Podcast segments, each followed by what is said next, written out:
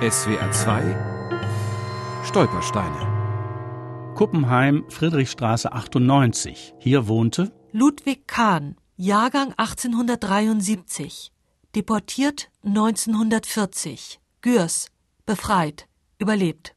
Als Ludwig Kahn in Kuppenheim auf einen Lastwagen kletterte, war er schon 66 Jahre alt. Außer seinem Leben hatte er da bereits praktisch alles verloren. Seine Frau Amalie war ein Jahr zuvor gestorben. Sie war Seele von Mensch. Und die Frau hat für mich gesagt, wie Mutter. Die haben keine Kinder gehabt. Die Frau hat wohl drei Kinder geboren, aber die war gleich zu Tod geboren.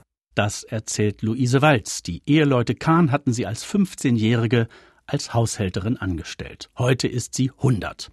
Sie hat es miterlebt, wie man Ludwig Kahn seiner Bürgerrechte beraubte und ihm sein Eigentum nahm sein Geschäft als hochgeachteter Viehhändler. Er war ein einfacher Mann. Ich jeden Morgen fort zu der Bauersleut, weiß wie viele Kilometer oft. Und ich erst gegen Abend um fünf, sechs zurückkomme. Das alles zählt nicht mehr, als am 22. Oktober 1940 der Abtransport in das französische Lager Gürs bevorsteht. Ludwig Kahn gehörte zu den wenigen Überlebenden. Ein Wunder. 1946 erholt er sich ganz allmählich von der KZ-Zeit in einem französischen Sanatorium. Sehr geehrte Herren der Sparkasse, nun ist es sechs Jahre, dass ich heimatlos gemacht wurde. Aber wegen was? Kann jemand etwas dafür, ob er als Jude oder Christ geboren wurde? Ich habe 40 Jahre mit Vieh gehandelt und nie mit einem Bauern einen Prozess gehabt. Ludwig Kahn hatte Heimweh nach Kuppenheim. Dort war er doch zu Hause gewesen. Auch der einstige Nachbarsjunge Manfred Geck sieht die Kahns noch vor sich. Und sie hat uns immer Matze, das war das ungesäuerte Brot, zum jüdischen Sonntag. Und das hat noch nichts geschmeckt, aber wir Kinder, wir waren da und halt bei ihr die Matze geholt. Nach der Befreiung gab es einen ausführlichen Briefwechsel zwischen Ludwig Kahn und der Kuppenheimer Sparkasse. Der Mannheimer Historiker Dr. Ingo Stader hat die Briefe untersucht.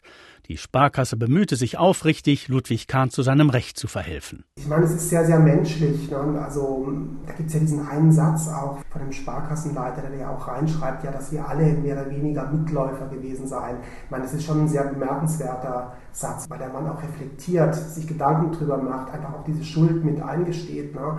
Wir wollen zum Schluss kommen, ohne zu versäumen, Ihnen, Herr Kahn, alles Gute für die Zukunft zu wünschen. Sicher würden wir uns freuen, Sie baldmöglichst als wieder heimgefundenen alten Kuppenheimer Bürger in unseren von den Verwüstungen des Krieges so leidlich verschonten Mauern begrüßen zu können. Hochachtungsvoll Bezirkssparkasse Kuppenheim 1949 zog Ludwig Kahn von Frankreich nach Chile, einige Jahre darauf in die USA. Dort starb er hochbetagt. In seine Heimat Kuppenheim ist er nie mehr zurückgekehrt. SWR 2 Stolpersteine. Die Abschlusssendung Weiterleben am Freitag, 8. Mai ab 19 Uhr.